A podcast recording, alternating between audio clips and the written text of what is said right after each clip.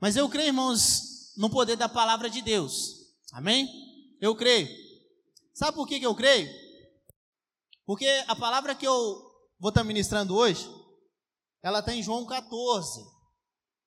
E durante a semana eu pensando nessa palavra, e por acaso eu ouvi um padre gritando na igreja próxima onde eu trabalho, João 14: Não se turbe o vosso coração, credes em Deus, credes também em mim. E aí eu, eu falei, eu quero, eu quero pensar mais sobre essa palavra. Eu creio nessa palavra. E hoje a Jéssica deu abertura lendo João 14, falando sobre esse mesmo tema. Então eu creio, irmãos, no poder da palavra de Deus, eu creio, eu creio na direção do Espírito, eu creio na vontade de Deus, de Deus sobre nós, amém? Então abra sua Bíblia comigo em João 14, versículo 1. Se você não trouxe sua Bíblia hoje, você vai ter que ler com seu irmão aí, porque data show hoje, data show não, o computador não está respondendo bem. Então você vai ter que ler com seu irmão aí, amém? João 14, 1, irmãos. Nós vamos ler até o versículo 14.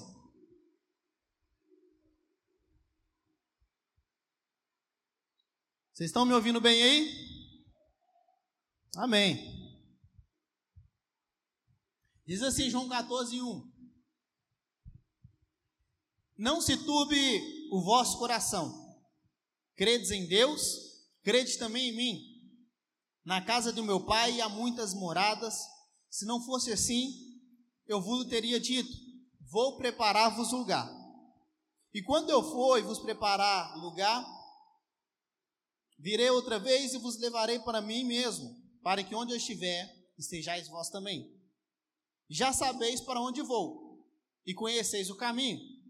Então disse Tomé: Senhor, nós não sabemos para onde vais. Como podemos saber o caminho? Disse-lhe Jesus: Eu sou o caminho, a verdade e a vida. Ninguém vem ao Pai senão por mim. Se vós me conhecesseis a mim, também conhecereis o meu Pai. Já desde agora o conheceis e o tendes visto. Disse Filipe: Senhor, mostra-nos o Pai, o que nos basta. Disse Jesus: Estou há tanto tempo convosco e não tendes conhecido, Filipe. Quem me vê a mim, vê o Pai. Como dizes tu, mostra-nos o Pai. Não crês tu que eu estou no Pai e que o Pai está em mim? As palavras que eu vos digo, não os digo de mim mesmo, mas o Pai que está em mim é quem faz as obras. Crede-me que estou no Pai e que o Pai está em mim. Crede ao menos por causa das mesmas palavras. Na verdade, na verdade vos digo que aquele que crê em mim também fará obras, as obras que eu faço, e a fará maiores do que essas, porque eu vou para o Pai. E tudo quando pedides em meu nome, eu o farei, para que o Pai seja glorificado no Filho. Se pedides alguma coisa em meu nome, eu o farei. Se me amais, guardais meu os meus mandamentos. Amém?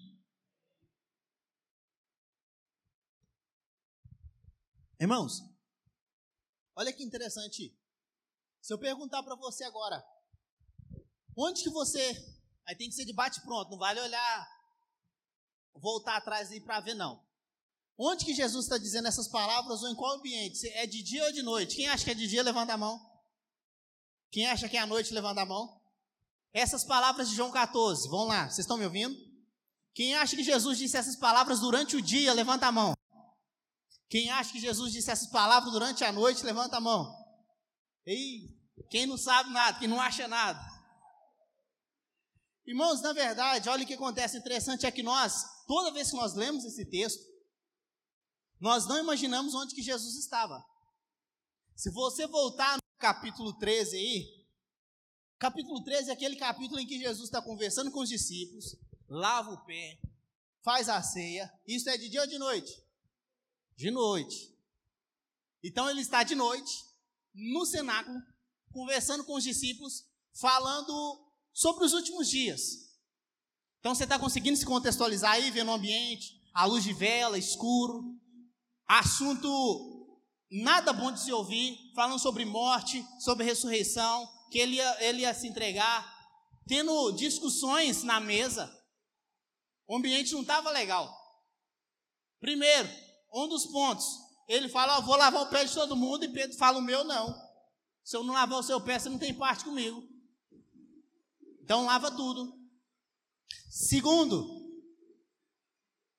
ele à mesa, ele faz o seguinte: perguntam para ele, quem é que vai te trair, Senhor? Na verdade, primeiro ele fala: olha o clima, alguém que está no nosso meio que vai me trair. Quem é que vai te trair, Senhor? A quem eu der o um pedaço de pão, ele pega o um pedaço de pão e dá para Judas, Iscariotes. O clima tá, tá nebuloso. Aí de repente Judas levanta, ouve alguma coisa e vai embora. O clima tá estranho. Então você consegue imaginar, irmãos, esse ambiente à noite, meio escuro. Os assuntos não são bons de conversar. Como que você acha que ficou o coração dos discípulos aquela noite? Jesus falando que disse, ó, eu vou morrer, importa que eu vá. No 12, por exemplo, ele está falando que importava é que o grão de semente fosse lançado à terra, que morresse mesmo, para que ele pudesse frutificar. Então estava todo mundo triste, irmãos. Todo mundo preocupado. Imagine você nos dias atuais. Eu vou falar bem pausadamente para você entender. Onde que nós vivemos em meio a uma pandemia. Pessoas à nossa volta se foram. O medo bate a nossa porta a todo momento. Qualquer resfriado nós pensamos, será que eu estou com Covid. O medo bate a nossa porta o tempo todo, aquela, aquela apreensão no peito de ansiedade bate aqui o tempo todo. Eu não sei, você não sabe como será o amanhã. Não sabemos se vamos encontrar emprego, se vamos estar empregado. Se a empresa que eu trabalho ela vai falir, vai fechar a porta e nem sequer vai acertar comigo. Se eu vou ter cliente para me atender. O medo, ele fica à nossa volta. E é semelhante a esse momento, irmãos, e as palavras de, que Jesus disse em João 14, que eu queria meditar com você hoje. Repare então que, em meio a tanto medo, o que Jesus vai dizer para os discípulos é para que eles não se turbem o coração. Está me ouvindo? Eu vou fazer gesto. Não se turbe o coração. Não fiquem com medo. Mas você pode pensar, é muito fácil para Jesus dizer isso, porque ele era o filho de Deus. Ele é o filho de Deus. Ele estava cheio do Espírito Santo. É muito fácil ele falar para não ter medo. Se você ler João 12 e João 13, você vai ver que o próprio Jesus, ele também tem o seu espírito estremecido, o seu coração turbado, por causa também do medo. Então Jesus, irmãos, ele passou por algo, e ele estava dizendo para os seus discípulos: para controlar algo em que ele também estava passando. O medo estava batendo a porta. Mas a palavra de Jesus nos dias de medo, nos dias escuros, nos dias difíceis da vida, é dizer: não tenha medo, creia em Deus, creia também em mim. O melhor remédio para a alma do homem em meio a tanta ansiedade, medo, frustração, indecisões, é ouvir Jesus dizer: não tenha medo, creia em Deus, creia também em mim.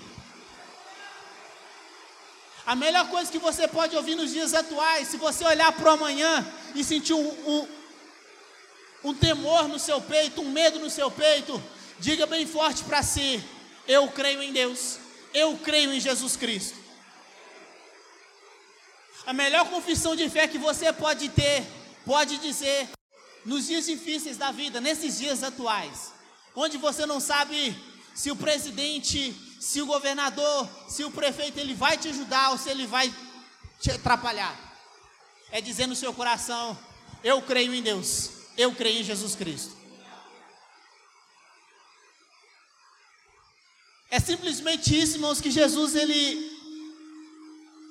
ele vai direcionar os seus discípulos. Porque sabe aquele momento em que Jesus ele olha para Jerusalém e ele chora? Sabe? Ele perdeu o controle. Ele chorou. Sabe aquele momento que Jesus ele fica sabendo que Lázaro morreu e que ele chora? Ele perdeu o controle. O controle de se segurar firme e não chorar. Sabe quando você fala assim, engole o choro, não chora. E tem hora que você desaba e não consegue segurar? É porque lá dentro, irmãos, está sacudido. Aqui fora você até tenta se segurar, mas lá dentro está estremecendo. E você está com essa, essa briga, essa indecisão dentro de você. E você tenta se controlar. Mas há aquele momento que você solta e a lágrima começa a descer, você perdeu o controle.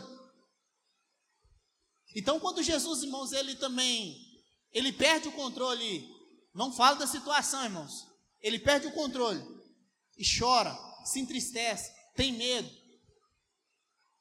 Ele está passando por algo, irmãos, que ele iria controlar em nós, que ele ia trabalhar para controlar em nós, que é o medo, a vergonha, a depressão, essas coisas que nos afligem o tempo todo. Ele passou por isso, ele foi afligido com isso. Ele viveu essas mesmas tentações.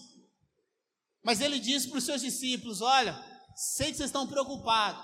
Eu estou falando com vocês que eu vou embora, que eu vou morrer. Vocês, estão pensando, vocês estão pensando que vocês vão ficar só. Creiam em Deus. Creiam também em mim. Tenham fé no coração de vocês. Confie nas palavras que eu disse a vocês o tempo todo. Não esqueça de tudo que nós vivemos até agora. Esses três anos que nós passamos juntos. Guarde essas palavras no coração de vocês. Não se turbe o vosso coração. Creiam em Deus. Creiam também em mim.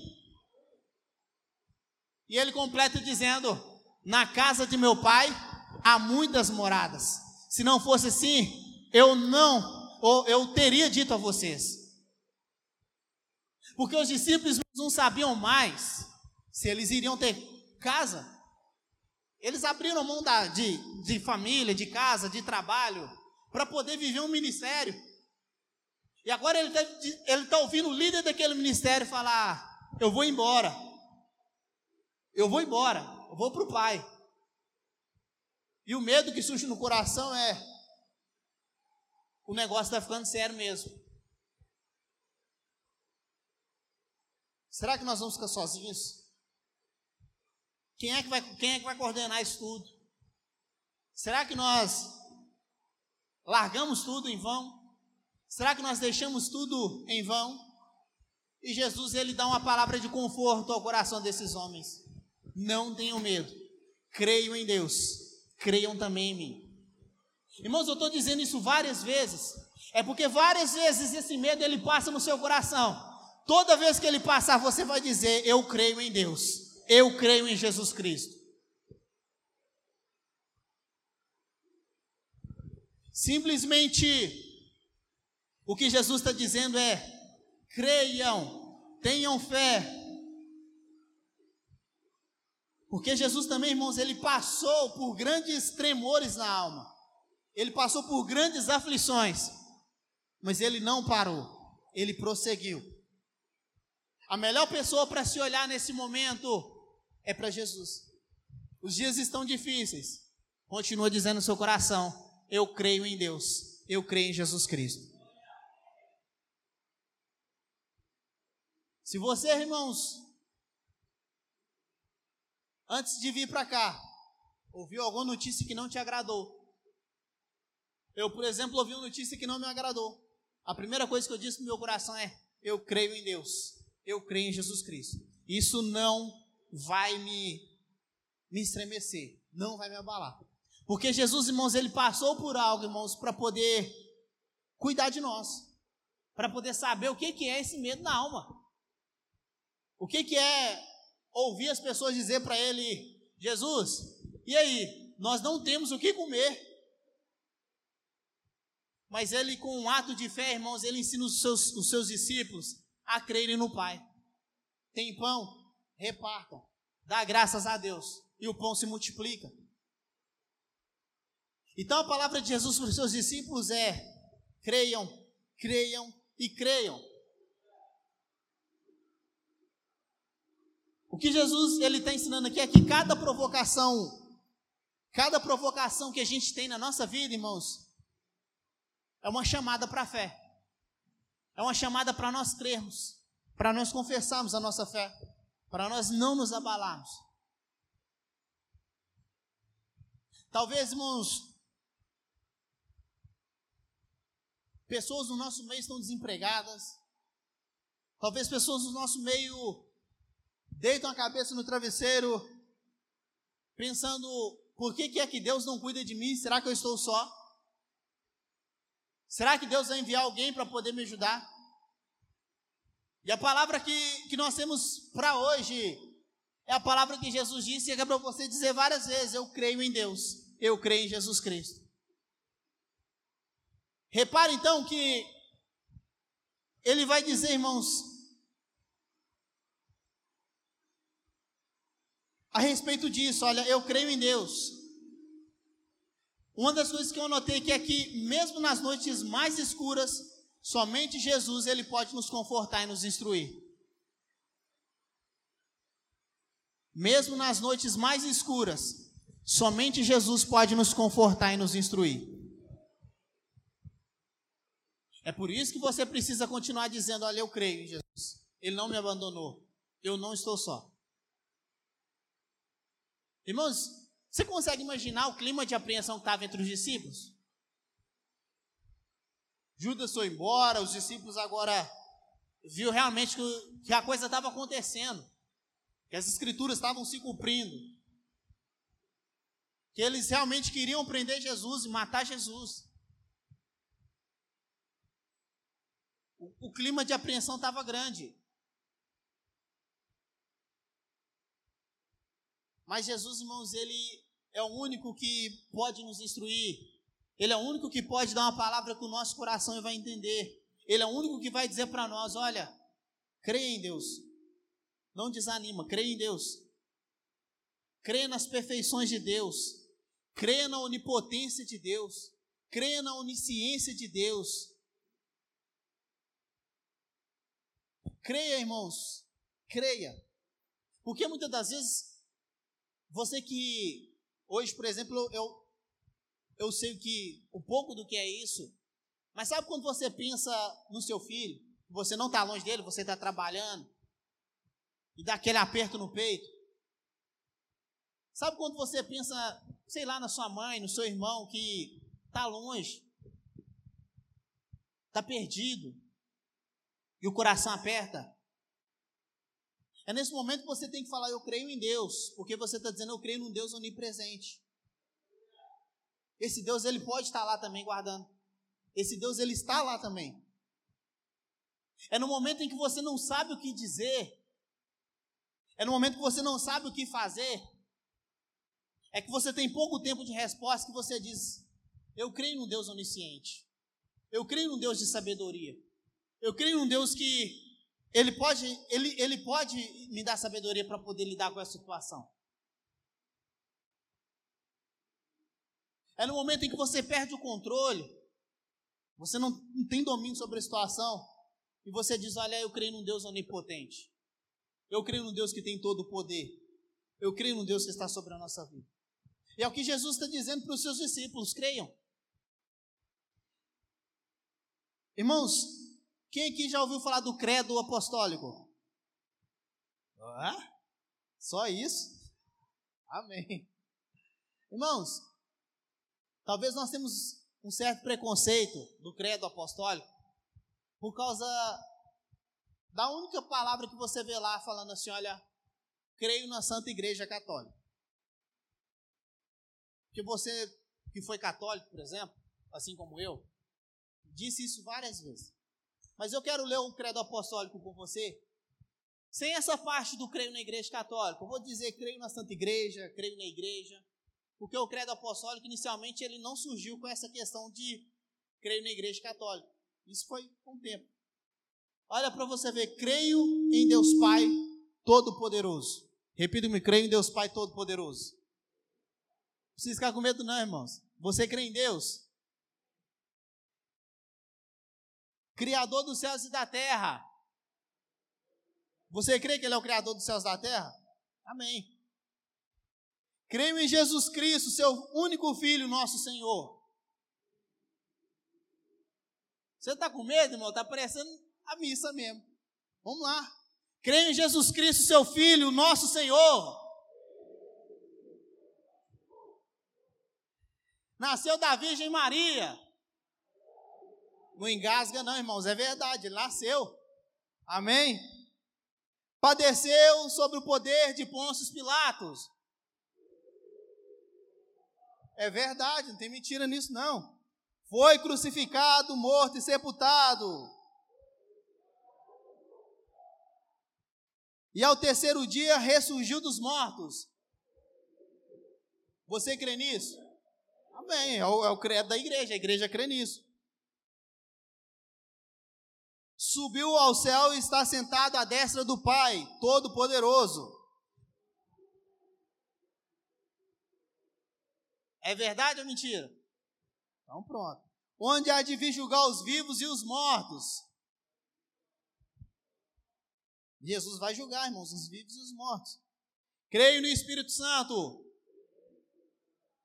Na Santa Igreja. Na comunhão dos santos.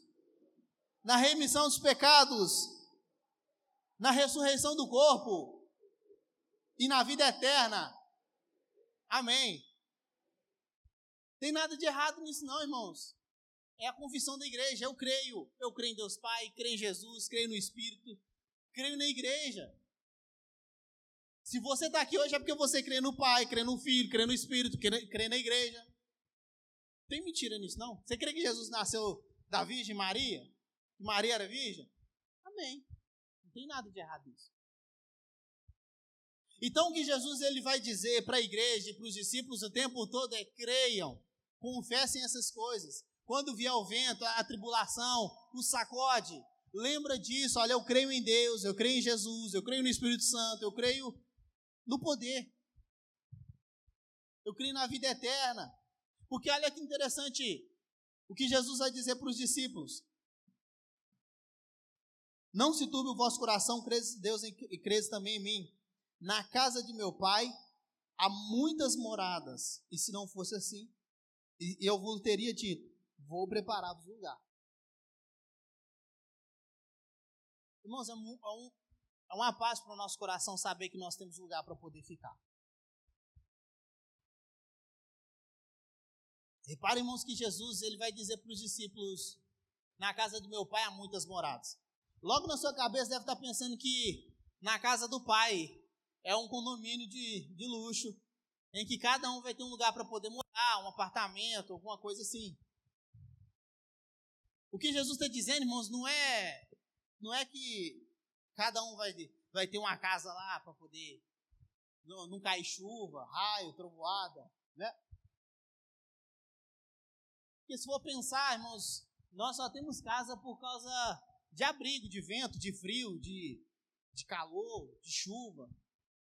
Então, não faz sentido você ter uma casinha lá no céu, ou que seja lá na Nova Jerusalém, em que você terá telhado, essas coisas para te proteger das trovoadas, dos ventos, do sol quente. O que Jesus está dizendo, irmãos, é que na casa do Pai tem lugar para você. Você entendeu o que eu disse? Na casa do Pai tem lugar para você.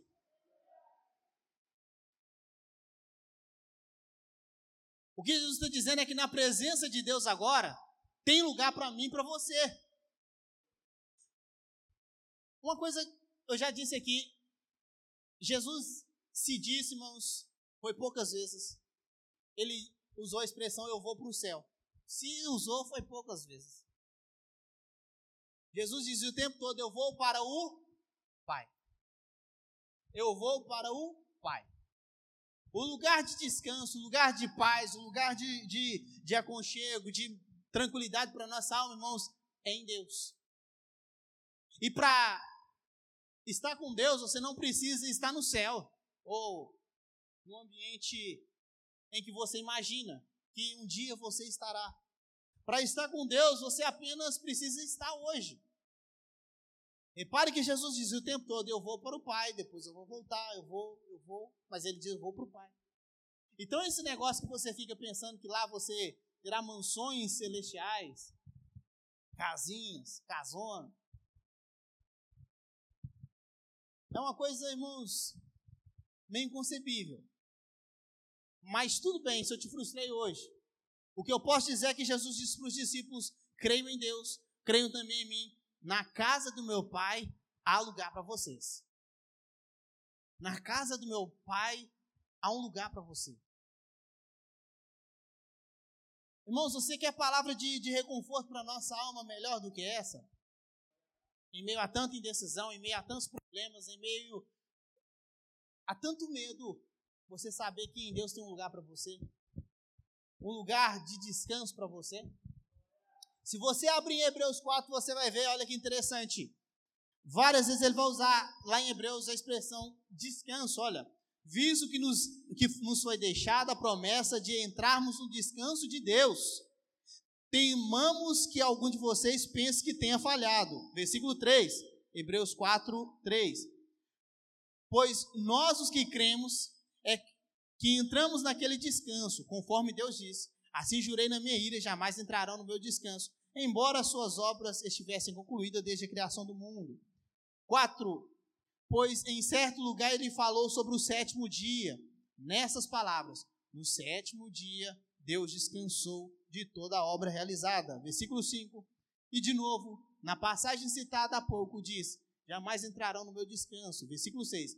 Entretanto, resta entrarem alguns naquele descanso, e aqueles a quem anteriormente as boas novas foram pregadas não entraram por causa da desobediência.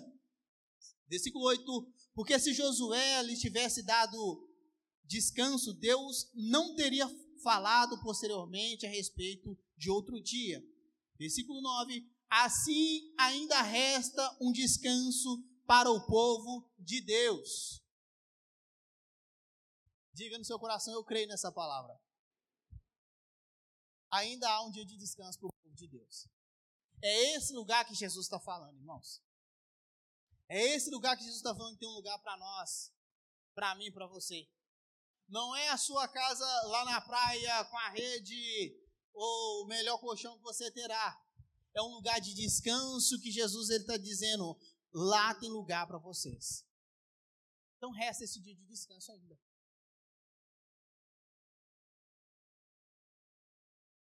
Então o que Jesus ele vai dizer para os seus discípulos, gente, creiam em Deus, creiam também em mim.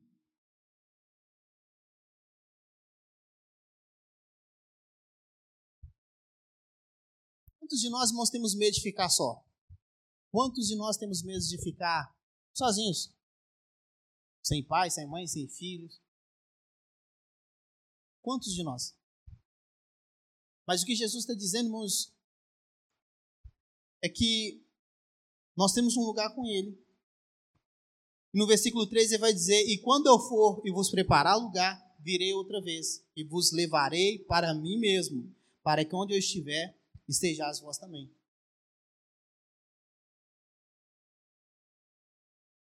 Você lembra quando você levou o seu amigo com você lá na sua casa, alguma vez, apresentou para sua família? Ou aconteceu o inverso? Seu amigo, amiga apresentou você para a família dele?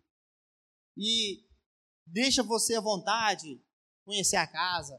E às vezes até acontecia de o amigo pedir para a mãe do outro amigo deixar dormir na casa dele. Deixa ele dormir aqui em casa. E era aquela discussão, até que a mãe deixava.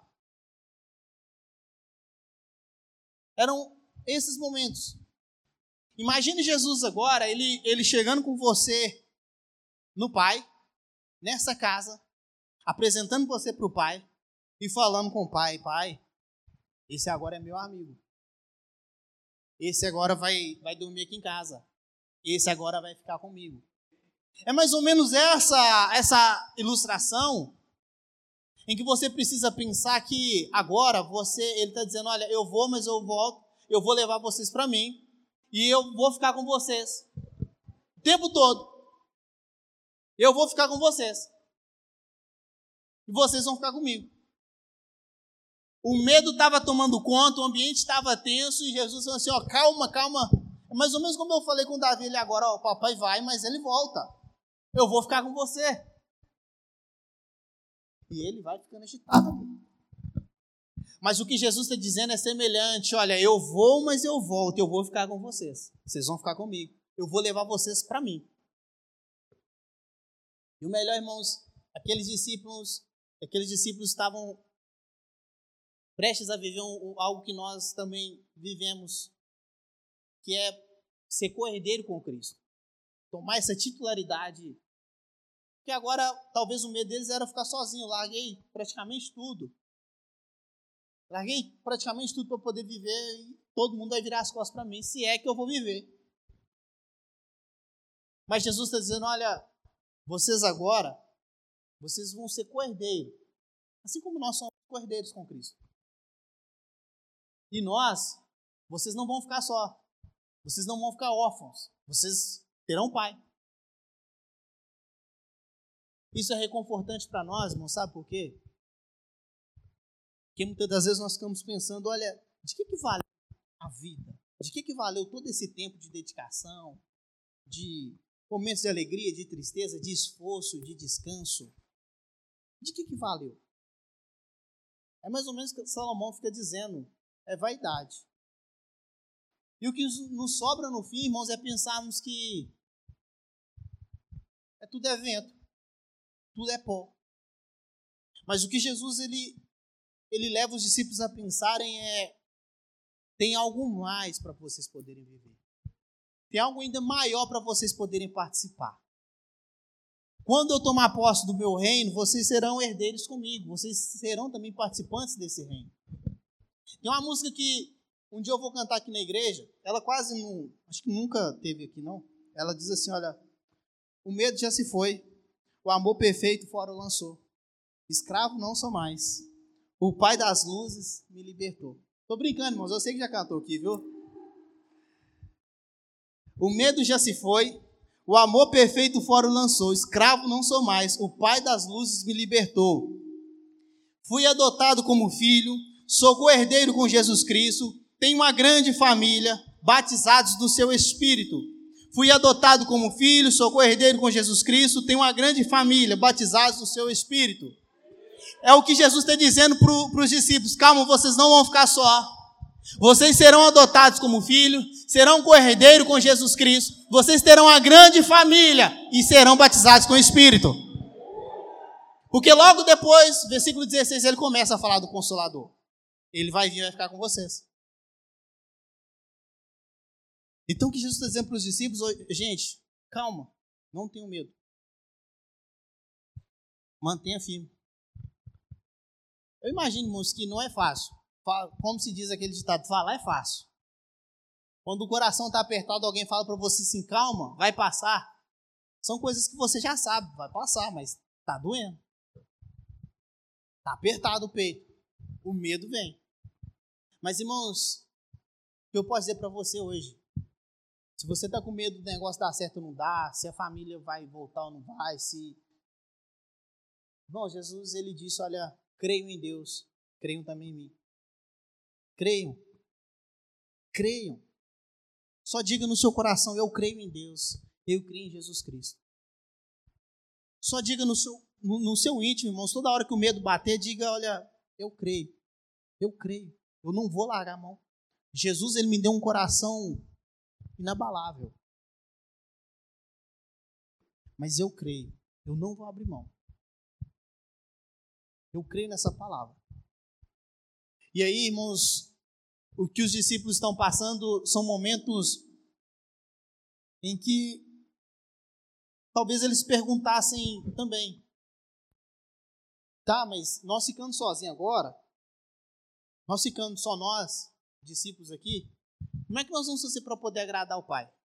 A pergunta que surgia, podia surgir. Como é que vai fazer para fazer a vontade de Deus? Nós não sabemos nem para onde começar, por onde começar. Porque com Jesus aqui ele falava, tem que fazer isso, tem que fazer aquilo. Mas sem ele, como é que será? Talvez a pergunta que surge no seu coração o tempo todo é como que eu posso agradar a Deus? Como que eu posso fazer a vontade dele? Como que eu posso sentir? A questão é sentir que eu estou agradando a Deus.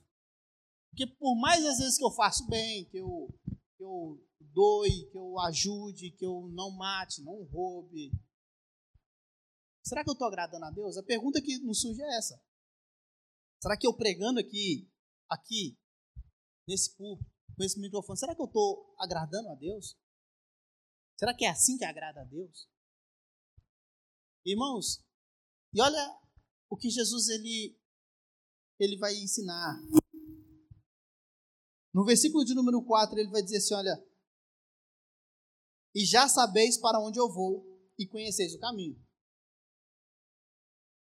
Ele está dizendo simplesmente: vocês sabem para onde eu vou e vocês conhecem o caminho. É mais ou menos ele dizendo para você: quer agradar a Deus? Vocês sabem como agradar a Deus. Vocês sabem o caminho de agradar a Deus. Você está entendendo? Imagina Jesus, você fala assim: como é que agrada a Deus? E ele fala assim: você sabe o caminho que agrada a Deus. E você fala o seguinte: eu não sei nem para onde o Senhor vai.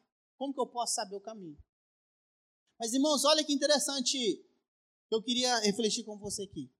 Jesus ele não está perguntando para os discípulos se eles sabem o caminho. Jesus está afirmando: vocês sabem o caminho. E para onde eu vou? Mas imagine só. Você já viu que uma pessoa tola, quando você pergunta para ela, você sabe esse assunto aqui? Ela diz, eu sei. Eu sei. E ela fala, ela, ela tem certeza que ela sabe daquele assunto. Mas você já viu uma pessoa que ela é especialista naquele assunto, e você fala para ela assim, você sabe desse assunto aqui? Ele vai falar assim, eu, eu sei, mas eu, eu acho que eu não sei tudo que eu deveria saber. Mas a pessoa tola, ela vai pensar o quê? Eu, eu sei, eu tenho certeza que eu sei. E o que Jesus está dizendo, irmãos, não é o que os discípulos pensavam sobre eles. Jesus não perguntou para eles, vocês sabem o caminho? Jesus disse, vocês sabem o caminho. É o que Jesus pensava sobre eles. E talvez o que os discípulos estavam passando é por esse momento deles estarem tanto tempo, ouvi várias vezes falando sobre o caminho, sobre para onde ele ia. E Jesus perguntava para eles, eles ficarem na dúvida se Jesus estava falando em parábolas, se estava querendo fazer pegadinha, alguma coisa assim. E eles não sabem, falou, eu não sei. Mas Jesus dá certeza, ele crava dizendo, vocês sabem o caminho. Então, se o seu coração se pergunta, olha, como é que eu faço para poder agradar a Deus? Uma coisa que eu posso te dizer Através da palavra de Deus, é, vocês sabem como agradar a Deus. Porque lá em Jeremias vai dizer o que, que Deus pensa a respeito do homem. Eu bem sei os pensamentos que eu tenho ao seu respeito, são pensamentos de paz, não de Mas talvez o homem está pensando o quê? Deus ele está querendo me consumir, me destruir, me matar, acabar comigo. E o pensamento de Deus é pensamento de paz. Talvez você está pensando, olha, o que, que eu vou fazer para poder agradar a Deus? Qual é o caminho que agrada a Deus? Qual é o caminho que leva até Deus? E Jesus está dizendo nessa noite, você já sabe o caminho. E aí talvez você esteja perguntando, será que eu sei mesmo? Irmãos, é muito simples. Jesus vai dizer, eu sou o caminho, a verdade e a vida. Ninguém vem ao Pai senão por mim. E olha que interessante, ele usa o termo ninguém vem ao Pai, dizendo que, que todos que vão para Deus vão por Ele, através dele e até Ele. Até Ele. Irmãos, o limite nosso é até Jesus. O fim de tudo que nós fazemos, se você quiser saber como agradar a Deus, deve ser Jesus. Por isso que ele vai dizer assim: olha, ninguém vem ao Pai se não for por mim. Ninguém vem, até aqui. Até aqui do meu lado, foi isso que eu falei. Eu, eu vou, eu volto, eu fico com vocês.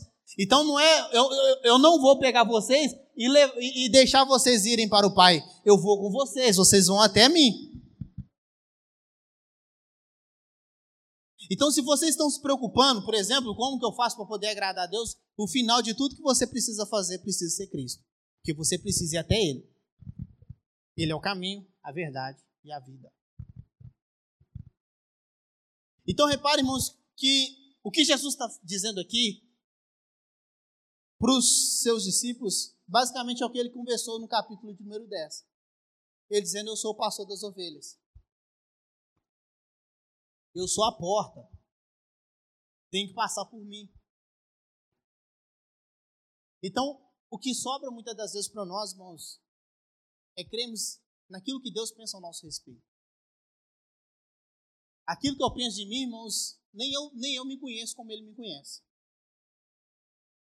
Por mais que eu deveria me conhecer, mas eu não conheço o quanto ele me conhece. A ponto dele dizer para os seus discípulos: vocês sabem o caminho. Vocês já sabem. E aí, Tomé diz o seguinte: Senhor, mas como podemos saber o caminho se nós nem sabemos para onde o Senhor vai? E olha o que ele diz, versículo 6: Eu sou o caminho, a verdade e a vida, ninguém vem ao Pai senão por mim. E aí, Jesus diz no 7: Se vós me conhecesseis a mim, também conhecereis a meu Pai. Já desde agora conheceis e o tendes visto. Repare que mais uma vez ele está afirmando: já desde agora vocês conhecem e têm o visto. Aí surge mais uma dúvida. Felipe, Senhor, mostra-nos o Pai que nos basta. E disse Jesus: Eu estou há tanto tempo com vocês, vocês falam para poder mostrar o Pai. Quem vê a mim, vê o Pai. Então repare, irmãos, que os discípulos eles estavam com a resposta na frente deles. Eles estavam com com aquilo que eles precisavam, com aquilo que eles precisavam saber, ali disponível. Então, o que eu e você precisamos fazer, irmãos, em meio a esses tempos de tanta confusão, tanta informação, tanta informação, irmãos, é voltar para essa palavra simples. Eu creio em Deus, eu creio em Jesus Cristo. Eu creio que Ele é o único caminho, eu creio que eu preciso ir até Ele. Se eu quero ver o Pai, eu preciso ver Jesus. Se eu quero glorificar o Pai, eu preciso glorificar Jesus. Preciso ser representante dele. Mas às vezes o que nós queremos, nós queremos é, sabe, fazer algo tão maravilhoso, tão glorioso, que, sabe, que chegue nas narinas de Deus com, com um cheiro suave. E nós complicamos. Se nós fizermos o simples, irmão, nós conseguimos agradar a Deus. Não digo pouco, eu digo simples. Jesus, ele, ele disse: Olha, quem vê a mim vê o Pai. Então estava todo mundo esperando que Jesus iria apresentar o Pai. Estava todo mundo pensando, olha, o que será que Jesus pensa sobre mim? Mas Jesus, ele simplesmente vai dizer, olha, vocês já conhecem o caminho, vocês já conhecem o Pai, vocês já sabem para onde eu vou. E eu queria ler um texto com você. É de um blogueiro famoso nosso. Diz assim, olha, sempre ficar. O título é o seguinte: o vitimista.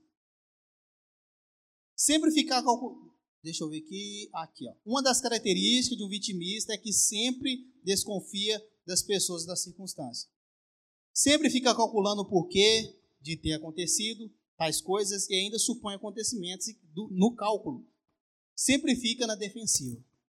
O vitimista diz: sei não, viu? Acho que o fulano fez de propósito, só porque eu estava perto. O vitimista também diz: fiz isso porque achei que você faria comigo. O vitimista não confia em ninguém, porque ele mesmo não é confiável. Ele não tem capacidade de ser um amigo verdadeiro, porque pensa nunca ter sido socorrido quanto mais precisava. O vitimista coloca a culpa em tudo e em todos, para não precisar assumir que errou e ter trabalhado ter, trabalho de recalcular a rota. Sempre na desconfiança, o vitimista perde tempo, saúde e amigos por por, por seus cálculos loucos demais. Herbert Richard. Amém?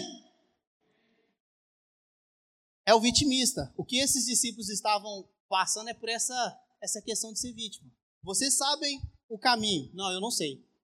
Será que eu sei? Será que ele está querendo fazer pegadinha? Será que ele está querendo esfregar minha cara aqui na frente de todo mundo? Vocês conhecem o pai? Não, eu não conheço. Me mostra o pai, me dá um sinal. Porque vai que eu, vai, vai que eu acho que eu sei e eu não sei. Irmãos, e repare que Jesus ele não muda, ele simplesmente diz: Olha, vocês já conhecem, vocês sabem, quem vê a mim vê o Pai. Então não tem nada de anormal, não tem nada de mais aqui no que Jesus está dizendo para os discípulos a respeito disso. Ele simplesmente está dizendo: vocês sabem. Meu pensamento a respeito de vocês, o que eu sei a respeito de vocês é que vocês sabem. Então, irmãos, fica com o que Deus pensa ao seu respeito. Acredite naquilo que Deus pensa ao seu respeito. Se você ler lá em Jeremias dizendo assim, olha, eu tenho pensamentos de paz ao vosso respeito, você precisa dizer, eu creio nessa palavra. Ele tem pensamento de paz sobre mim. Por que, que eu estou com medo pensando que ele vai me consumir? Por que, que eu estou na defensiva, eu não me lanço ao ministério? Pensando o que, que Deus vai pensar, será que é a hora, será que não é? Será que eles vão pensar que eu estou querendo aparecer? Mas Jesus ele disse: Olha, vocês já sabem, vocês já conhecem. Eu sei que talvez você está aí pensando na sua mente: será que eu sei mesmo? Será que eu sei mesmo? Irmãos, fica com a palavra de Jesus, vocês sabem. E vocês têm vivido com Jesus até mais tempo do que os discípulos. Muitos aqui, 10, 20 anos. Os discípulos ficaram três. Sabe por que, que vem essas indecisões durante a vida? É por causa dos problemas, dos medos, das frustrações. É por isso que a primeira coisa que ele diz para os discípulos é: creiam em Deus, creiam também em mim. É simples. Vamos lá.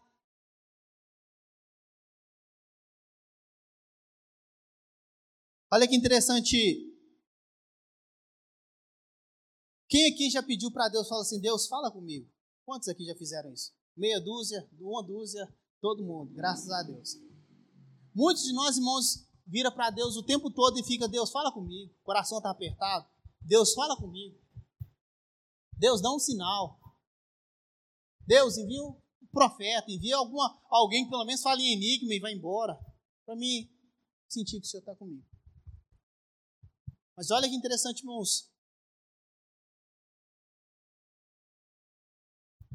O que Jesus ele ele está dizendo para os discípulos aqui no versículo 10, olha, não crês tu que estou no Pai e que o Pai está em mim?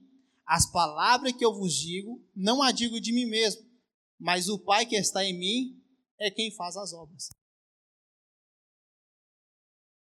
Se aqueles discípulos precisassem de uma voz divina, viesse falar com ele, Jesus estava dizendo simplesmente para eles: olha, a palavra de Deus que vocês têm, que vocês precisam, são as minhas obras. O manifestar de Deus que vocês precisam, ele, ele manifesta através de mim. Ele fala através de mim. As palavras que eu vos digo são as obras de Deus falando através de mim.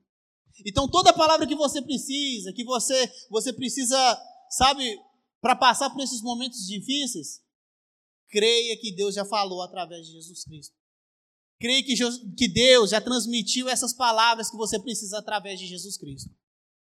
Uma delas é o que ele disse hoje: credes em Deus, credes também em mim.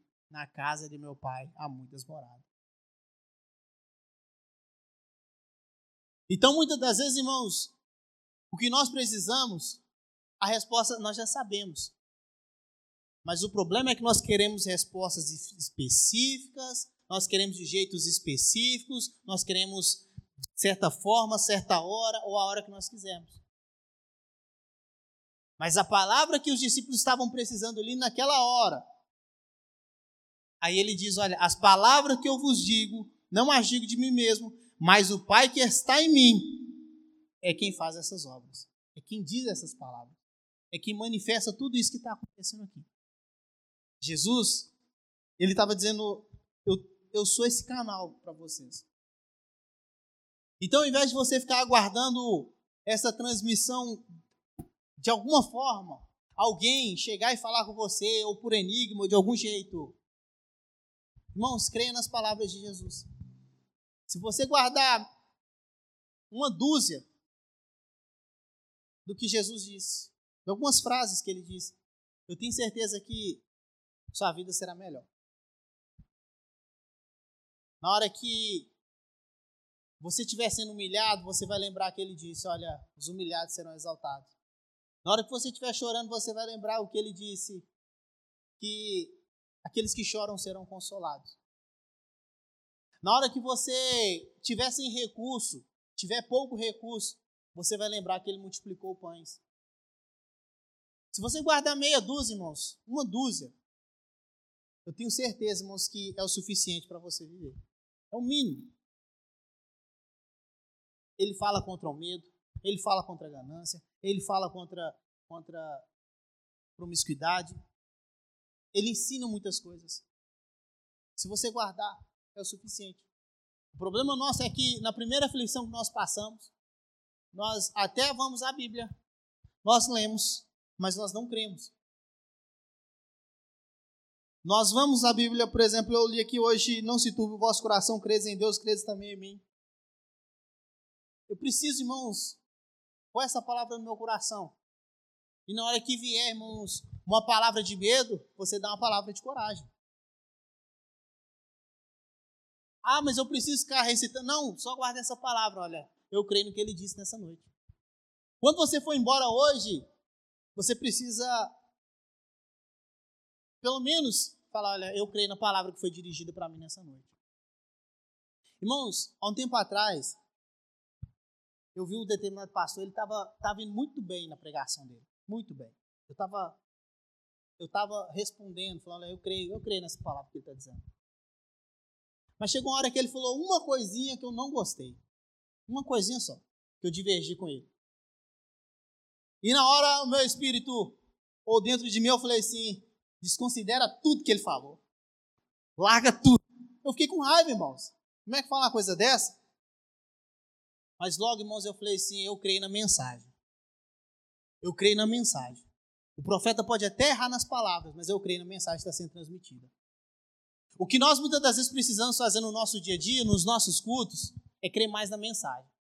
Nós ficamos palavra, guardar uma palavrinha. E aí, quando o ministro ele erra na palavra, nós consideramos tudo. Mas você precisa dizer no seu coração: eu creio na mensagem. Deus falou uma mensagem com ele, deixa, deixa ele transmitir. Talvez eu estou eu, eu tô aqui hoje, aí você começou a entender, errei em alguma coisa aqui, você já desconsiderou tudo. Quer dizer para você, volta, pega a mensagem. Jesus está dizendo: olha, creio em Deus, creio também em mim. Fique em paz, não tenham medo, não se turbe o vosso coração. Creio em Deus, creio também em mim. Olha que interessante Outra coisa que Jesus vai dizer para os seus discípulos ali à noite, em meio àquelas indecisões. Versículo 12: Na verdade, na verdade vos digo que aquele que crê em mim também fará as obras que eu faço, e as fará maiores do que essas, porque eu vou para o Pai. Você pode dizer comigo, eu creio nessa palavra?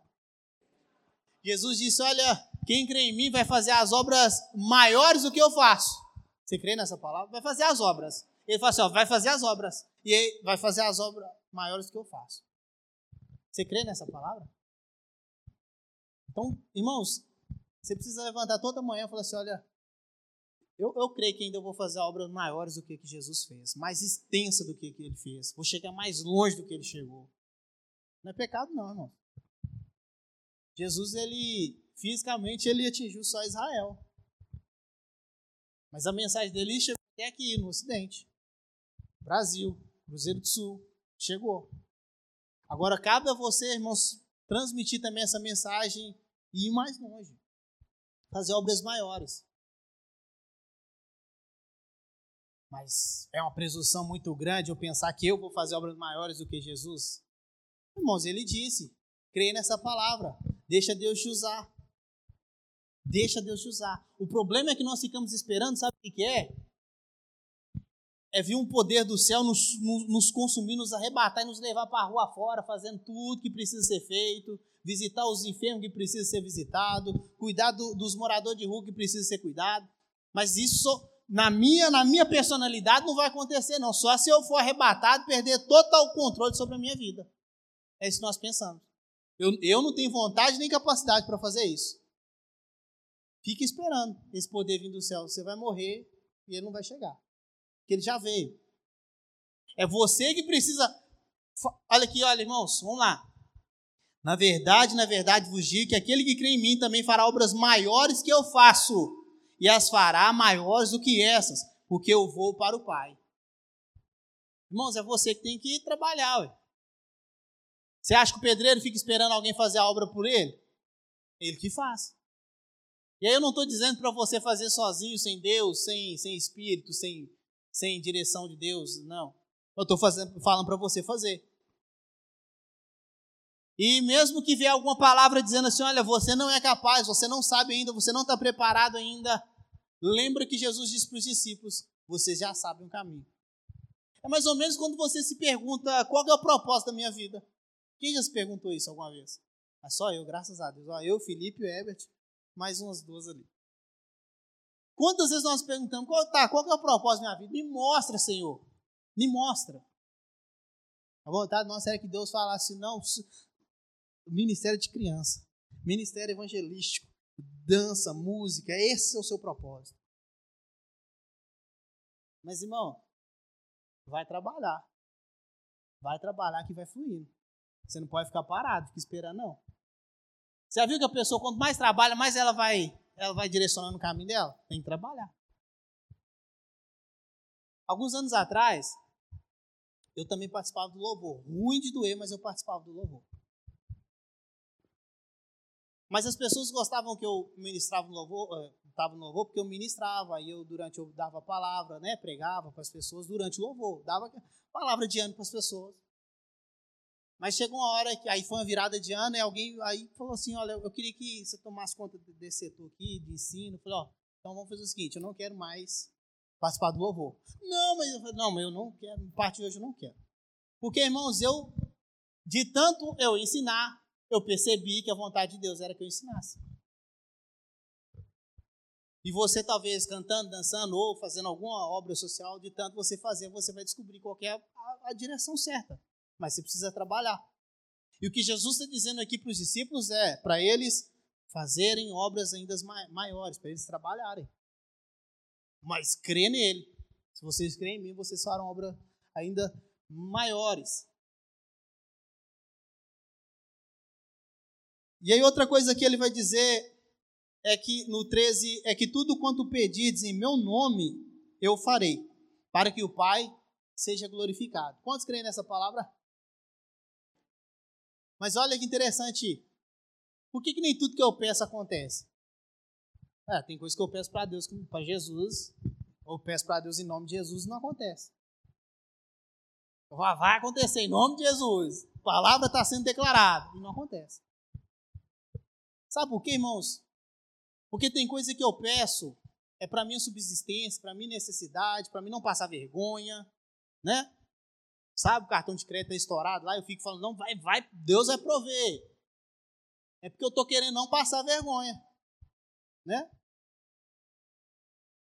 Mas, irmãos, eu tenho certeza que se você falar para Deus, Deus, eu quero, eu quero, eu quero, eu quero sustentar alguma família. Eu quero ser provisão na vida de alguém. Você vai ser. Você vai ser. Mas se você ficar muitas das vezes pedindo, ah, eu pedi em nome de Jesus, mas você pediu para o seu deleite, para o seu gosto, para a sua vontade, para a sua necessidade, para o seu mundo pequeno ali que você está vivendo. Lembre, irmãos, que Deus ele tem uma visão muito mais ampla do que a nossa. Talvez se você está pedindo algo que vai satisfazer você e seu mundinho, e vai acarretar outros problemas para frente. Irmãos, imagine se todo mês nós estourássemos o cartão de crédito e, e todo mês Deus, Deus viesse e pagasse a conta. Eu tenho certeza que você ia pedir para aumentar o seu limite no banco. Ia. Porque a fé é tão grande. Mas, irmãos, o que Deus ele nos chama, irmãos, é para obras de sabedoria também. É obras de sabedoria. Então não adianta você, sabe, usar o nome de, de Jesus em vão. Em nome de Jesus. Já viu as pessoas na rua dizendo em nome de Jesus? As pessoas brincando, dizendo. É porque se banalizou essa questão em nome de Jesus. O que Jesus está dizendo é: olha, vocês estão comigo, eu estou com vocês. Não precisam ter medo, creio em Deus, creio também em mim. O que vocês pedirem na minha, comigo, comigo aqui do seu lado, andando com você, eu vou fazer. A questão é se você está pedindo para você, ou, como ele disse aqui, olha, tudo quanto pedides em meu nome farei para que o Pai seja glorificado. Jesus vai fazer alguma coisa que não glorifica a Deus? Então, se ele não te respondeu, talvez é porque não ia glorificar a Deus. Amém? Eu queria então só trazer aqui para a gente finalizar algumas confissões que você pode trazer para o seu dia a dia. Hoje, amanhã. Em que eu, lendo aqui, eu, eu meditei e pensei sobre isso. Primeira coisa é dizer, sabe, para o meu coração, eu creio na paz de Deus. Quando vier o medo, eu dizer, eu creio na paz de Deus. A Jéssica leu aqui. Eu deixo-vos a paz, a minha paz vos dou, eu não vos dou como o mundo a dá é você dizer: Eu creio nessa paz. Eu creio nessa paz que Jesus deixou. Outra coisa você precisa eu creio em Deus. Eu creio em Jesus Cristo, seu Filho. Eu creio que na casa do meu pai há muitas moradas. Ó, eu creio que há lugar para mim também. Eu creio que sou cordeiro com Cristo. Talvez você pense, eu não tenho nada, eu, tenho, eu passo por isso, eu passo. Lembre-se, você é cordeiro com Cristo. Eu creio.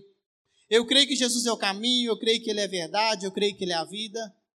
Eu creio que Jesus é a imagem verdadeira do Pai. Eu creio que Jesus e o Pai são um. Eu creio no nome de Jesus. Eu creio na glorificação do Pai através do Filho. Não foi o que ele disse? E você pode acrescentar: eu creio na glorificação do Pai através dos filhos. Dos filhos. Que nós estamos aqui também para glorificar o Pai. Eu creio no Espírito Santo eu creio no Espírito da verdade, eu creio no Espírito que habita em nós, está conosco, eu creio que eu tenho um Pai, eu creio nos mandamentos de Cristo, eu creio que o Pai nos ama, eu creio nos ensinamentos do Espírito. Porque o que Jesus, irmãos, ele vai completar a partir do 16 é simples. Ele vai dizer: Olha, eu vou, mas eu vou enviar o outro consolador. E ele estará com vocês, estará em vocês. Ele vai falar, vai, vai, vai vai fazer com que vocês se lembrem das palavras que eu tenho vos dito. Então, olha que interessante. Você precisa dizer: Olha, eu creio no Espírito Santo. Porque é Ele quem faz você lembrar das palavras de Jesus na hora que você precisa. É Ele que te traz conforto para a sua alma, para o seu espírito na hora que você precisa. Falando para você: Olha, creia em Deus, creia também em mim. É mais ou menos Jesus dizendo no seu ouvido. Creia, creia, creia, não desista. Vocês não estão só. Eu queria orar com vocês. Se vocês puderem se colocar de pé para a gente orar. Irmãos, e é não abrir mão dessa palavra. É se lembrar que Jesus está conosco. E se eu tiver dito algo aqui que não te agradou, eu não vou te pedir desculpa, mas o que eu te peço é que você considere a mensagem. Considere a mensagem. Deus, irmãos, ele deu uma palavra para o seu coração hoje. Simplesmente crê nela. Fala, eu creio nessa palavra, eu creio nessa direção. Eu creio que eu não estou só. Eu creio que tem um lugar para mim. Eu creio que tem um dia de descanso. Eu creio que eu não estou só, eu creio que eu sou cordeiro, eu creio, eu creio que eu sou filho, eu creio que eu tenho um pai. Você pode ir orando comigo? Eu já estou orando. Eu creio que eu fui adotado como filho, sou cordeiro com Jesus Cristo, creio que eu tenho uma grande família. Eu creio na palavra de Jesus dizendo para mim não ter medo no meu coração, para mim não perder o controle do meu coração, para mim não se turbar, para não turbar o meu coração. Eu creio nos ensinamentos de Jesus. Eu creio nas direções do Espírito Santo. Eu creio na vontade do Pai que está sobre mim. Eu creio no que Ele pensa ao meu respeito. Ele diz que eu já sei qual é o caminho. Ele diz que eu já sei qual é o lugar. Simplesmente vai dizer no seu coração: Eu creio na palavra que foi dita nessa noite. Se tiver vindo algum pensamento aí que esteja te atrapalhando, simplesmente diga: Eu creio na palavra que foi dita nessa noite. Eu creio no poder da palavra de Deus. Eu creio que ela não volta vazia. Eu creio no Espírito Santo da verdade. Eu creio que o Espírito está sobre mim, está em mim, está em nós.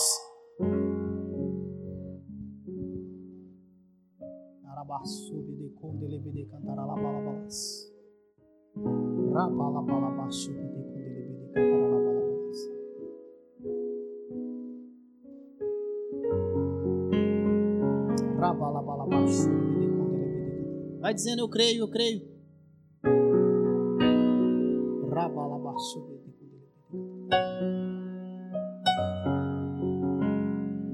Pastor Cláudio, só diga eu creio.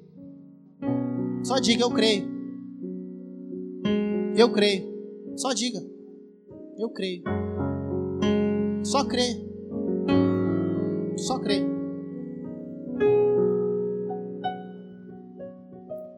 O Senhor não nos deixou só. Nós temos uma grande família.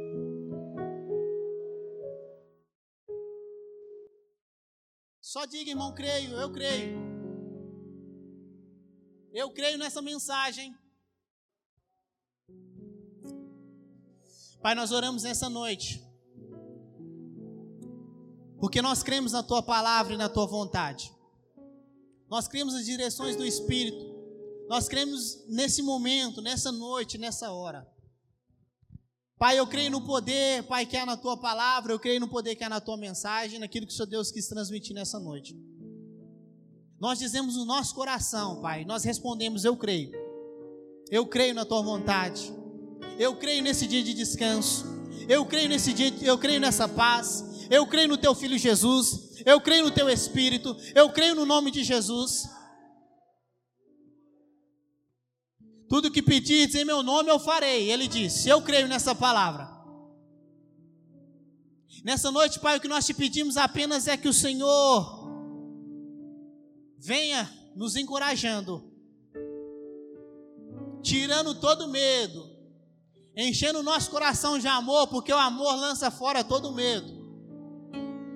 Venha, Deus. Nós já sabemos o caminho. Nós já conhecemos o Pai. Então flua através de nós. Faça acontecer através de nós. Manifeste as tuas obras através de nós. Manifeste o teu poder através de nós. Eu creio, Pai, que as nossas obras te glorificam. Que as nossas obras, Pai, possam te glorificar.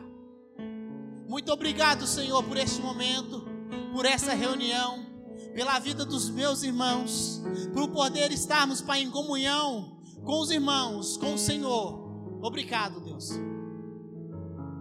Obrigado, Pai.